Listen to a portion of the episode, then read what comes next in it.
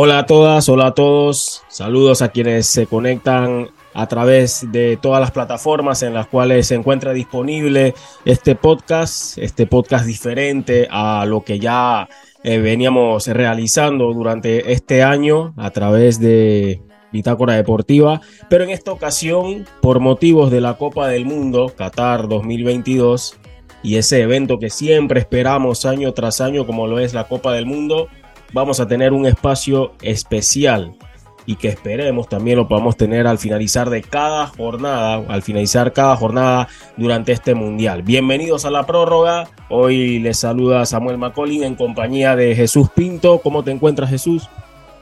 ¿Qué tal? Un gusto saludarle y a todo nuestro auditorio de, de Bitácora Deportiva en esta sección de la prórroga. Eh, contento, Contento de que arrancó la edición número 22 de la Copa del Mundo. Eh, lo bueno es que arrancó el Mundial y se terminó toda esa parafernalia, toda esa bulla previo al Mundial. Sin embargo, con un bajo nivel de, de fútbol que ya lo haremos más adelante. Wow, wow, wow. Apenas un partido y ya dice que bajo nivel de fútbol, ya está viendo bajo nivel de fútbol, dice Jesús Pinto, viene riguroso en cuanto a su evaluación para Qatar 2022. Saludamos a Jesús Paneso, no sé si viene igual de riguroso para esta, esta edición 22 de la Copa del Mundo. Buenas, buenas compañeros. Eh, de verdad que muy contento por compartir con ustedes para este, este segmento, este programa, programa que vamos a tener para cubrir, darle cobertura a lo que va sucediendo en, la Copa del Mundo Qatar 2022. Eh, de verdad que un poco de acuerdo con lo que dice Jesús, eh, pero más que todo por el tema del anfitrión, más que todo por el tema de Qatar. Eh, creo que se vio bastante endeble en el, en el día de hoy, pero ya podemos o ya podremos hablar de eso cuando vayamos desarrollando el programa. Bueno, sin duda que muchos estaban esperando al pitazo inicial para tratar de sobrellevar un poco todo lo que envolvía eh, la asignación de esta sede y la preparación del torneo en sí, temas que ya, tienen, ya, ya muchos eh, conocen de primera mano lo que se ha hablado por ahí, lo que se ha difundido, las aseveraciones también muy delicadas que se han hecho y donde sin duda alguna como seres humanos pues eh, no podemos pasar por alto algunas cosas, ¿no? Obviamente hay eh, personas y entidades, grupos, organismos que están encargadas de manejar este tipo de situaciones que próximamente veremos, ¿no? Si se llegan a esclarecer y por supuesto a buscar atribuir las responsabilidades donde corresponda, ¿no? Pero lo que nos corresponde a nosotros es lo que sucede dentro de la competición. Y claro, aquí también vamos a estar hablando y agregando algunas cositas que tengan que ver con la Copa del Mundo Qatar 2022. Vamos a empezar con el juego inaugural, muchachos, porque se lo digo desde ya, yo esperaba algo más. No algo más, yo esperaba algo totalmente distinto de Qatar y terminó decepcionándome en este primer juego. Un partido muy flojo del anfitrión se lo comió el escenario, se lo comió la cita, se lo comió la relevancia del partido ante un Ecuador que se está que se ha constituido de un grupo bastante joven, pero que también hay que decirlo, ¿no? Tiene un poquito más de sapienza, de sangre para este tipo de partidos. Es cierto, muchos ecuatorianos, varios jugadores de Ecuador estaban disputando su primera Copa del Mundo.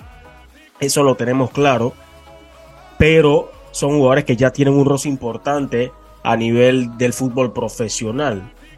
Algo que trató de simular Qatar cuando fue invitado a Copa América, cuando fue invitado a la Copa Oro. Pero estoy 100% seguro de que tanto ustedes como los que han estado pendientes a este proceso rumbo a Qatar 2022 vieron a un Qatar jugar mejor en, esas, en esos torneos antes mencionados y hasta cierto punto en los últimos partidos que se pudo ver de esta selección, que hoy cayó, fue paseada a media máquina por un Ecuador que prefirió manejar el partido de otra forma buscar la contundencia y entender de que iba a ser un juego abierto que los iba a invitar a ellos a sacar lo mejor que tuvieran disponibles en el ataque. Y eso fue lo que terminó aplicando el equipo de Gustavo Alfaro Jesús. ¿Termina decepcionando Qatar? ¿Era lo que esperabas de esta selección qatarí o estaba muy por debajo de tus expectativas? Definitivamente que termina decepcionando esta selección de, de Qatar. Primero por todos los años de esperas que tuvo el equipo qatarí preparándose y demás. Y por lo visto también en torneos, como tú ya mencionaste, en Copa Oro, Copa América, que era otro equipo, un equipo que, realmente eh, competía y se le veía eh, cierto nivel de, fútbol, pero recalcar eso, lo que tú mencionaste, eh, le pesó el escenario, le pesó el, miedo escénico de, tener el peso de inaugurar un mundial, ser sede y demás, y eso lo, lo aprovechó el equipo ecuatoriano que ya desde hace rato viene demostrando eh, un buen fútbol este equipo de, Alfaro. Eh, de hecho, Qatar creo que ni, siquiera tiró a, puerta. da, da, a ver el significado de, lo, de cuánto le pesó ese, ese partido. Y un Ecuador que, que dominó a placer. Y yo creo que esperemos que no le pese el tema de los goles porque tuvo para aprovechar y, meter dos, tres más goles al, equipo eh, catarí. Ojo con este equipo de Ecuador que desde la eliminatoria viene haciendo, viene haciendo las cosas bien, tiene muy buenos jugadores. Me encantó eh, Moisés Caicedo, el jugador de, del Brighton. Tiene un futuro increíble, el ecuatoriano. Y por el lado de, de Qatar, creo que este puede ser el preámbulo de, uno de los peores anfitriones en, una Copa del Mundo, porque le queda Senegal y Países Bajos. No sé qué piensan ustedes, muchachos. Bueno, para eso eh, que hay que también darle mérito a esta selección ecuatoriana, ¿no? Desde el planteamiento y desde el hecho de que no tengo por qué ver qué es lo que va a traer el rival no me importa que esté jugando el local, no me importa que sea el anfitrión, yo también tengo que ir hacia adelante y aprovechar lo que ya he visto en cuanto a su manera de defender, que por lo visto y lo que se ha visto en Copa Oro, valga la redundancia, y en los otros torneos, Qatar ha sido una selección que le cuesta mostrar una buena defensa ante rivales a su nivel o por encima de su nivel. Sí, así como menciona Samuel, de verdad que hay que darle cierto mérito al equipo ecuatoriano a pesar de que, de que el, equipo catarí hoy, hoy no respondió como había estado respondiendo en, en compromisos anteriores. Una, una, preparación de verdad que muy larga, un equipo que en, en, esos torneos que mencionas se había visto bien, un equipo directo. Eh, tuvimos, pudimos verlo jugando contra, contra nuestra selección de Panamá. Se veía un equipo mm, dotado técnicamente, no, no, no un equipo como para, eh, llamarse eh, a candidato a pasar, a pasar ese grupo, pero, pero tal vez esperaba un poquito más en, lo futbolístico. Eh, sus jugadores, por ejemplo, Alaídos, eh, Almoez por ahí uno de sus jugadores de referencia creo que fueron demasiado pobres su actuación en el partido. Almoez Ali bastante tímido a la hora de, de, tener el balón y Alaídos no se, no se mostró. Por ahí el, jugador que más me gustó del equipo catarí fue el, lateral derecho Pedro Miguel. Creo que fue el, que más se atrevió y, bueno, de verdad que si, si quiere aspirar a, no ser el, peor anfitrión, eh, pues debe mejorar bastante porque le quedan dos rivales eh, de los más complicados en el grupo. En el papel se, preveía que Qatar podía estar por ahí compitiendo con Ecuador más que con Senegal y Países Bajos, pero pero bueno, la primera prueba no, la logran pasar. Sí, es una hipótesis eh, arriesgada, pero después de lo visto hoy, da por pensar que es algo que puede suceder, porque futbolísticamente, reitero, eh, no era el rendimiento esperado por parte de una selección catarí. Y ojo, no estoy diciendo de que esperábamos una victoria sobre Ecuador, no. Yo de hecho decía que veía cuando se acercaba la fecha y se hablaba de fútbol, las pocas veces que por ahí se hablaba de fútbol en redes sociales y también a nivel digital como sitios web y demás, y yo veía como que se ninguneaba un poquito a Ecuador, se le ninguneaba un poco a Ecuador y no entendía el por qué. Se hablaba mucho o se centraba mucho la atención en el nombre de Byron Castillo, pero pocos hablaban de la muy buena generación que viene, que viene arropando este equipo, o mejor dicho, que viene eh, eh, tratando de empujar un poco a este, a este grupo de Gustavo Alfaro y que cuenta con jugadores que se destacaron también en el Mundial de Polonia y también jugadores, eh, sub-20 de Polonia, perdón, y también jugadores que no tuvieron acción en dicha Copa del Mundo, pero que vienen con una importantísima referencia de lo que ha venido haciendo la estructura de Independiente del Valle como club. Y ahí está el valor de jugadores como Ángelo Preciado, eh, qué decir lo de Moisés Caicedo, pero sin duda que ha sido muy interesante lo que mostró esta selección ecuatoriana porque futbolísticamente entendió lo que iba a hacer Qatar en el ataque o lo que esperaba, pero al ver de que eso no funcionaba, ya se convirtió, ya Qatar se convertía en una presa fácil para el ataque ecuatoriano. Tanto así que mandaron a sus laterales a atacar. Y Ener Valencia, partidazo, más allá de los dos goles, tres porque le anularon uno por fuera de juego. Es, fue un jugador que tomó una responsabilidad enorme en el ataque. No se dedicó solamente a esperar balones, sino también a ganar balones, a desafiar, encarar, a provocar amonestaciones, a jugar un poquito con la frustración y la incredulidad del equipo catarí que se veía eh, impotente con la pelota, eh, no, no era imaginativo, no tenía precisión y terminamos viendo un equipo totalmente desconectado de la realidad.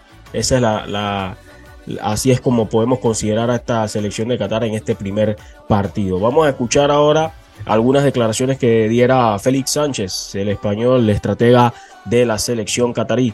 Bueno, lo, primero de todo y sin dar ningún tipo de excusa, felicitar a, nuestro rival de hoy, Ecuador, que creo que ha sido el merecido ganador. Yo creo que tenemos mucho margen de mejora. Eh, eh, no hemos mostrado hoy nuestro máximo nivel, creo que quizá nos ha pesado un poco la responsabilidad, los nervios nos han traicionado un poco al principio. Eh, hemos empezado realmente, realmente mal, muy mal. Eh, hemos concedido hemos concedido goles y eso ya te condiciona ya para todo el partido, con lo cual espero pues eh, después de este debut, pues de cara al siguiente partido, pues ya a nivel a nivel de, presión dejarnos ir eh, y afrontarlo pues de una, de, una manera más competitiva, que es lo que creo que, podemos hacer. Bueno, en resumidas cuentas, un equipo que no fue capaz de dar tan siquiera cuatro pases consecutivos en proyección hacia campo contrario. Bastante, bastante terrible. Y, Jesús, lo que decías, ¿no? De que no, no, hubo tiros a puerta por parte de Qatar. Hay que decirlo que fue un partido aburrido para los arqueros. Los arqueros no intervinieron en situaciones eh, de peligro válidas. Solamente hubo por ahí un achique que le había visto al guardameta de Ecuador, pero ya la jugada había sido invalidada.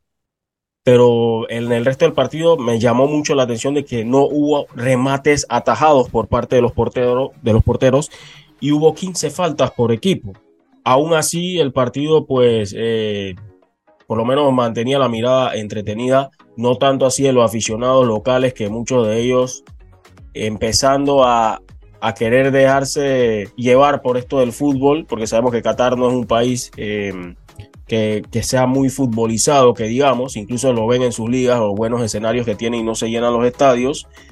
Y se vio los fanáticos que ya al 65 ya muchos se habían ido, molestos por lo que estaban eh, viendo durante este encuentro. Y en cambio los fanáticos ecuatorianos, que eran eh, pocas manchas amarillas que se vieron en Albayt, estaban contentos, ilusionados y hasta por ahí manifestando su, su incomodidad, ¿no? De que querían refrescarse con las cervezas prohibidas en el estadio, en los estadios cataríes. Así que esa fue como que, como quien dice, la nota aparte del partido, la parte, digamos, miscelánea, ¿no? No para, para no decir jocosa, porque sabemos que eh, por lo menos a, a los que residen en Qatar y están viviendo bajo las reglas que imperan en algunos países del Medio Oriente, obviamente es algo que no les hace gracia. Pero sin duda alguna que un, partido donde lo disfrutó Ecuador y también su estratega, Gustavo Alfaro, de quien precisamente vamos a escuchar estas palabras. La verdad que es una, una muy buena victoria, una buena victoria más que nada porque siempre el primer partido del Mundial, o sea, todos los partidos son complicados, pero siempre el primer partido del Mundial es el que acarrea mayor tensión porque no tenemos a ciencia cierta una, una versión exacta de lo que podemos esperar o cuál es el rendimiento de, un equipo. Uno puede, a veces tiene fecha FIFA con muy poco tiempo, tiene poco tiempo de entrenar, eh, como pasó en este caso de, la Copa del Mundo. Nosotros tuvimos cuatro días para preparar este partido contra, contra Qatar y sabíamos que agarrábamos a un equipo muy ajustados en sus movimientos y sumado a eso, el partido inaugural, la tensión un equipo joven. El equipo de Ecuador es el equipo más joven de la historia de Ecuador que clasificó una Copa del Mundo. Entonces todas esas cosas obviamente que jugaban en, la cabeza de los jugadores, la responsabilidad de que si uno quiere pasar de fase sabe que es clave lo que suceda en el primer partido y el primer partido uno lo gana y de pronto ya da un paso importante, pero no es un, un paso decisivo porque hay selecciones que ganaron el primer partido y después no pudieron llegar a la segunda fase. Pero sí el hecho de, que teníamos claro que lo que no podíamos negociar era nuestra predisposición, nuestra actitud, nuestra manera y nuestra búsqueda. Y eso creo que el equipo no lo hizo nunca. Más allá de que siempre nos queda esa sensación de sabor a poco, si se quiere, en el final. Como hablábamos con los jugadores en el entretiempo, se lo dije después cuando terminó el partido también. Eh, obviamente que la victoria es importante, más que nada porque también tuvo un, condimento del tema del VAR en, el, anular el primer gol a los tres minutos, cuando parecía que uno ya podía rápidamente encaminar el partido. Y eso no mermó en la búsqueda, en la manera, en los modos, en las actitudes, y creo que eso es lo que le permitió a Ecuador seguir buscando, marcar una diferencia importante, y creo que nos faltó más que eso creo que lo vamos a necesitar para tener pretensiones contra Países Bajos o contra Senegal, ese, ese punch de, capacidad de resolución cuando un equipo contragolpea y llega. Y ahí donde yo creo que son las cosas que, nos quedan en el debe. Bueno, Ecuador ya dio el primer paso en este grupo A. El próximo encuentro de este grupo A, el segundo encuentro de este grupo A será entre Senegal y Países Bajos. Dos ausencias importantísimas para este partido, Jesús. No estará Sadio Mané, como ya se dio a conocer eh, días antes de la Copa del Mundo. Y Luis Vangal confirmó de que Memphis Depay no está en ritmo como para ser titular para este encuentro ante Senegal. Sí, un partido que puede decidir un poco de cara a este grupo, ¿no? Que un, Países Bajos que quizás tiene más la, la responsabilidad de liderar este grupo eh, una selección que hace ocho años no, disputaba un partido mundialista y quizás venga con esa hambre ¿no? de, por fin conseguir un mundial y una Senegal que mm, viene con ese golpe de, de Sadio Mane, quizás tome un poquito más de, motivación o quizás eh, sea un golpe duro en, cuanto a lo futbolístico o, cuanto, en cuanto dentro de la cancha, ¿no? porque perder a tu mejor jugador y también a, tu capitán, a tu líder, no es, no es, no es un, tema menor, ¿no? No es fácil de reemplazar tampoco.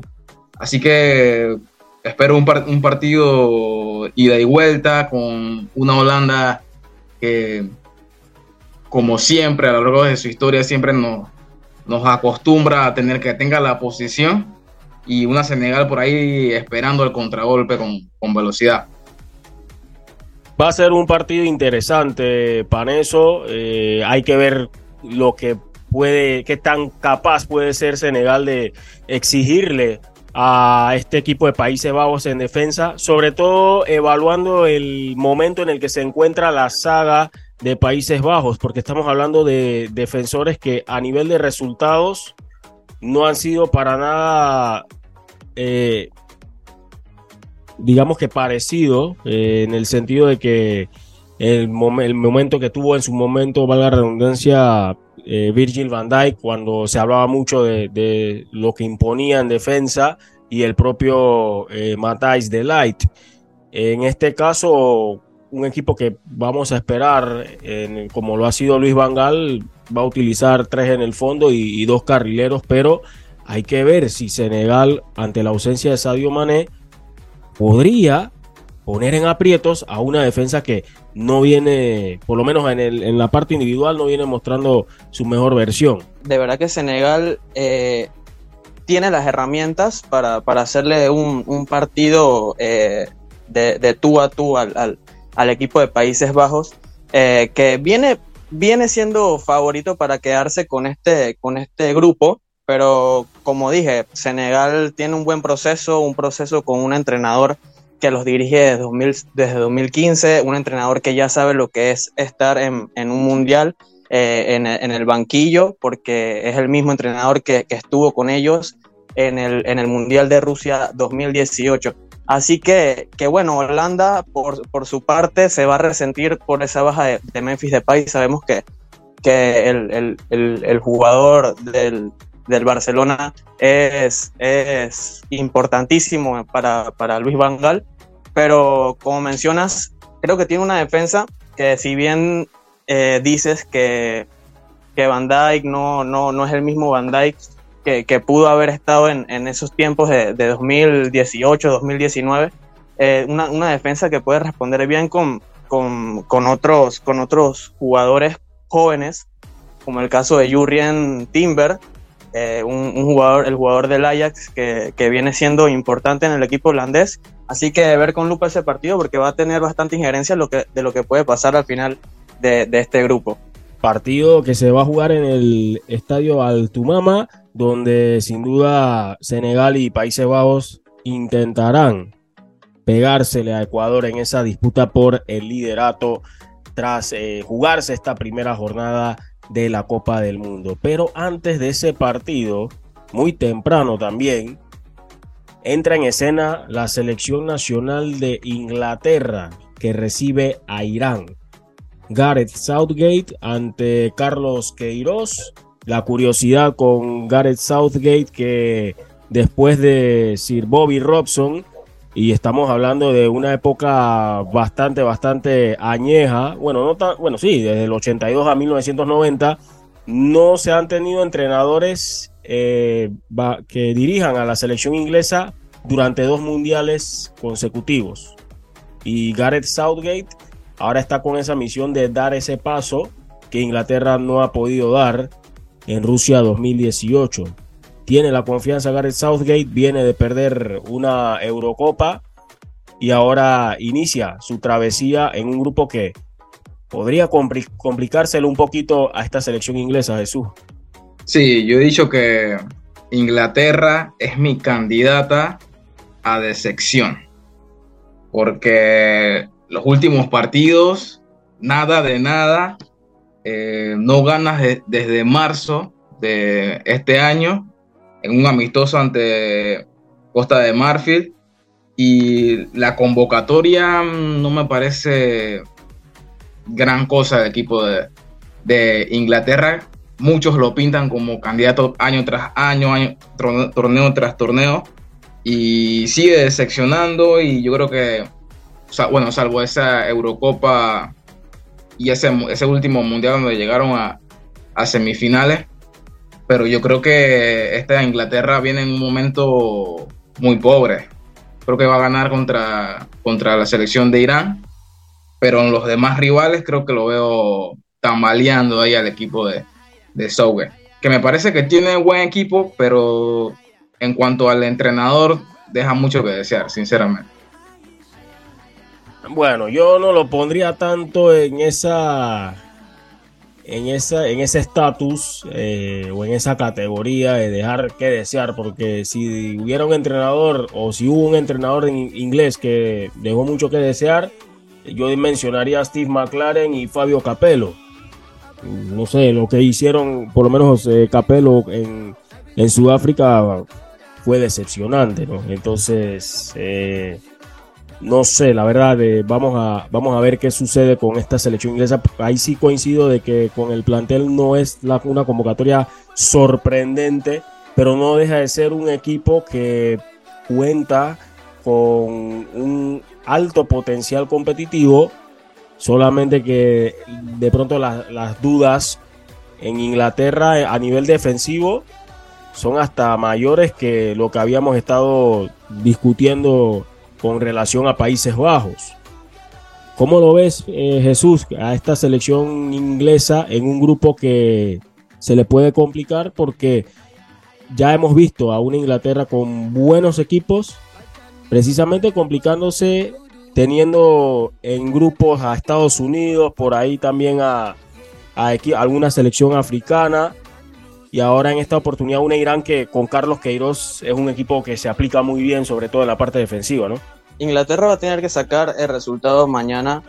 Eh, es, es, favorita no solamente a ganar mañana, es favorita a quedarse con el grupo. Menciona Jesús que, que él, la, eh, la pinta como de sección. Sin embargo, eh, los ingleses vienen de, de, dos torneos oficiales, lo que, lo que son la, la, Eurocopa pasada y el Mundial pasado, vienen de hacer buenas actuaciones. Eh, en, en, en, en, Brasil 2014 sí, sí, sí decepcionaron, eh, pero me parece que esas dos, esas dos actuaciones no, no fueron tanta decepción. Recordar que la final de la Eurocopa la, la pierde en, en penales y, y, también fue eliminado en Rusia eh, por Croacia por penales, así que también un poquito de suerte para, un poquito de mala suerte para los ingleses que no han, no han logrado consagrarse en, en, en los torneos.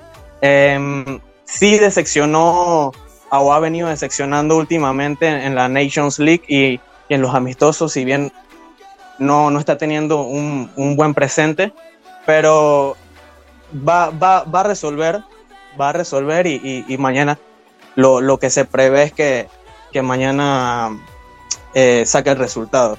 Ahora después le va a, tocar contra, contra un equipo de Estados Unidos y Gales que, que, le pueden complicar un poquito más que Irán. Eh, porque si bien Carlos Queiroz viene haciendo las cosas bien, los jugadores Irán más que todo son, son una incógnita, son una incógnita.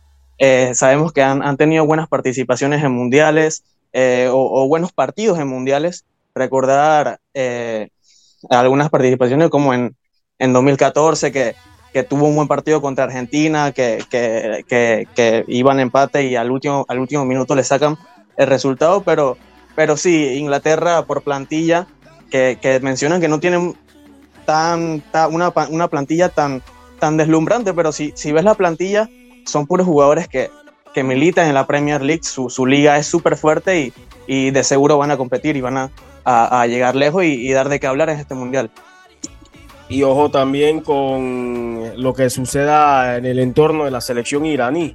Eh, las protestas que han estado expresando los jugadores y que por ahí ha causado eh, disconformidad con las autoridades eh, iraníes, no así con la población que se siente representada por este equipo y donde ya Carlos Queiroz dijo tienen la luz verde para protestar Así que a ver qué sucederá mañana, sobre todo con Sardar Asmoun, que es el referente, ¿no? Uno de los principales referentes en el fútbol europeo de lo que es esta selección iraní. Este jugador que había tenido también eh, destacada actuación con, con el CENI de San Petersburgo y que por ahí habían mencionado de que querían forzar a que Carlos Queiroz lo excluyera de la lista final. Sí, al igual que Meditaremi, ¿no? El delantero de, del. Por del supuesto, Porto. por supuesto, Meditaremi, jugadorazo, goleador sí. del Porto. Y, y, también tiene alguno que otro jugador en, en, en Premier League, ¿no? Y, y, en ligas importantes de Europa. Claro, un Alireza Hakanbash que va a jugar otro mundial con esta selección iraní cuidado porque este equipo tiene una columna vertebral interesante, por lo menos de jugadores que, a diferencia de Qatar, sin ánimos de faltar el respeto, tienen un poquito más de sapienza sobre lo que es una Copa del Mundo, ¿no? Y el partido que cierra esta jornada de lunes, a ver qué, trae Estados Unidos y una Gales que viene a bajo perfil, por ahí muchos pues como quien dice no, lo, no la están tomando en cuenta, Han hablado mucho de la convocatoria, de que tiene jugadores de divisiones, algunos jugadores que vienen de divisiones muy por debajo del, del nivel esperado. Pero vamos, estamos hablando de una selección que tiene una base ya confirmada, ya conformada, perdón, una selección que es muy competitiva y una selección donde su entrenador, en este caso Robert Page, ha hecho un trabajo formidable. Aparte de que, claro, el principal motor de este equipo es Gareth Bale, un jugador que cuando se trata de la selección de Gales te puede influir en el resultado, ya sea con una acción suya o con lo que empuja, lo que influye dentro de este plantel, Paneso.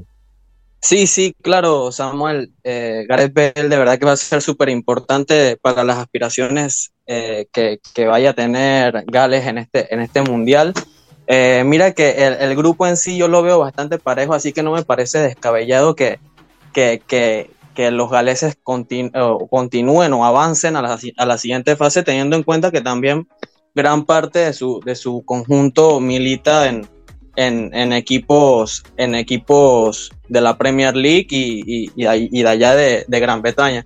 Entonces creo que, que el equipo galés tiene con qué competir y mañana contra Estados Unidos vamos a ver un duelo bastante parejo teniendo en cuenta que los estadounidenses vienen con, un conjunto, si bien bastante joven, es la segunda selección más joven del mundial, el equipo, el equipo norteamericano, eh, es un equipo que, sabemos que tiene rodaje, que tiene experiencia, jugadores también en, el viejo continente, eh, jugando de titular en, sus equipos y, siendo protagonistas. Ya lo conocemos bastante bien el equipo de, de, de, Belharter eh, por las eliminatorias que, vimos que disputó aquí en CONCACAF. Así que, pienso que, mañana va a ser uno de los partidos más parejos que vamos a tener en este, en esta, en esta primera eh, vuelta, se puede decir, esta primera, eh, estos primeros partidos de los grupos. Gales que ha sido una selección en constante crecimiento, se ha adaptado muy bien a las competiciones en las que ha estado recientemente y es un hueso duro de roer, un equipo defensivamente muy, muy, muy complicado, pero que de alguna forma u otra cuando tienda a ir a buscar el resultado puede que la balanza o esa jugada que termina siendo determinante en el partido juegue en contra suya, ¿no? Hay veces que ha sucedido y, por eso que son los partidos muy apretados los de esta selección galesa. Y en el caso de Estados Unidos, Jesús, em, bueno, lo mencionaba Greg Berhalter, son capaces o sienten ellos que son capaces de competir ante cualquier selección. Yo creo que ningún entrenador diría lo contrario, o por lo menos proyectaría lo contrario, pero yo pienso que todavía hay ciertas aristas o ciertos puntos que no nos quedan muy claros sobre el potencial de, este, de esta selección, ¿no? El caso de esos jugadores que puedan ser líderes dentro de un equipo que no veo jugadores con que transmitan esa sensación como en su momento lo hacía un Clint Dempsey, un Landon Donovan, eh, un Claudio Reina. ¿Cómo lo ves, Jesús? Sí, es una selección en cuanto a, sus jugadores eh, debutante prácticamente. O sea, creo que nadie tiene experiencia en, citas mundialistas eh, para el equipo de, de Estados Unidos, pero aún así creo que eh, puede pasar como segundo, creo que es la candidata para, pasar como segundo de grupo, por ahí debajo de, Inglaterra. Y el que para mí es una incógnita cada torneo y siempre, casi siempre me cae a la boca es el equipo de, Gales. Eh, siempre digo que no tiene ese, en cuanto a nombre, no tiene esa, esa gran plantilla, pero llega a los torneos y, compite y, llega a, lugares importantes de, cada torneo. Este es su primer mundial también, si no mal recuerdo, y quizás tengan esa, ambición de, llegar lejos como lo hicieron en, la Eurocopa 2016, que llegaron a, semifinales, ¿no? Pero aún así creo que el favorito a pasar segundo en este grupo es el, equipo de, de Berhard. Paneso, ya para, ya que estamos en la parte final del programa, ¿no? ¿Qué te pareció la ceremonia inaugural? Bueno, la verdad, la, ceremonia inaugural fue, fue bastante entretenida, fue bastante vistosa estéticamente. Eh, hay, que, hay que destacar que eh, fue eh, el, artista invitado fue Jungkook del grupo BTS, el, cantante, el, el, vocalista de ese grupo fue el que, el que, el que tuvo en esta oportunidad eh, o tuvo la oportunidad de estar por allá en, esa ceremonia inaugural, que ahí por allá en redes he visto que, que consta de bastante aceptación por parte de los fanáticos y, y mencionan que fue bastante mejor que las, las dos anteriores, por lo menos.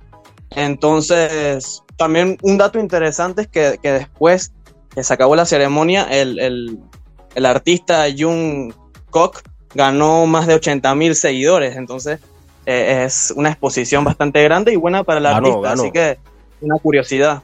Ganó, no solo le fue bien en la parte financiera, sino que también en la parte de exposición. De lo que me gustó de la ceremonia, aparte que tengo que resaltar que la asocio un poquito a lo que había sido la última Copa Confederaciones, que fue en Brasil, donde la mano de obra humana se encargó de, del espectáculo. Y eso se vio con esta parte muy nostálgica con las mascotas de los mundiales anteriores, algunas canciones de los mundiales anteriores y sobre todo cánticos populares de los distintos países que están clasificados a la Copa del Mundo. Creo que era algo inesperado para muchos. Eh, por ahí también eh, decir lo de Marcel Desailly, que fue campeón del mundo con Francia 98 y dejó la copa, entregó la copa, la presentó en el estadio Al lo del reconocido actor Morgan Freeman y el joven emprendedor e influencer Ganim Al-Muftah, muy conocido allá, este chico que padece una discapacidad y aún así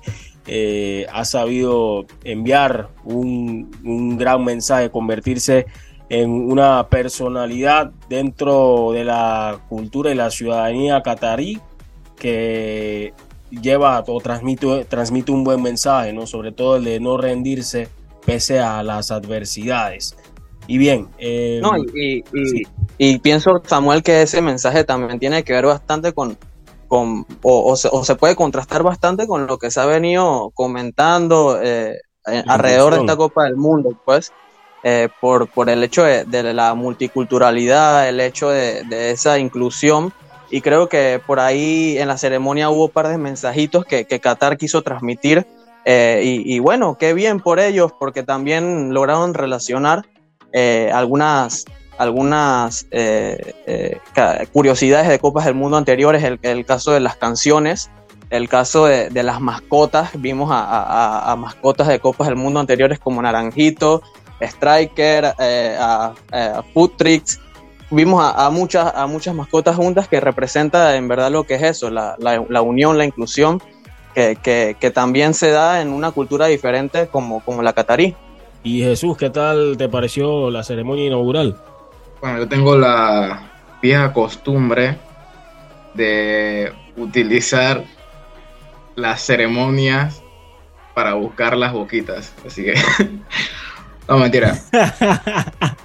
Pero, o sea, te, perdiste gran parte de, ella entonces. Sí, me, perdí cierta parte de la, de la ceremonia. Así que... Era domingo y muchos se despiertan ya un poquito poquito tarde o no tan temprano como en los días de semana y no tan de pronto, no era un partido de Premier o de calcio, sería como te gusta, ¿no?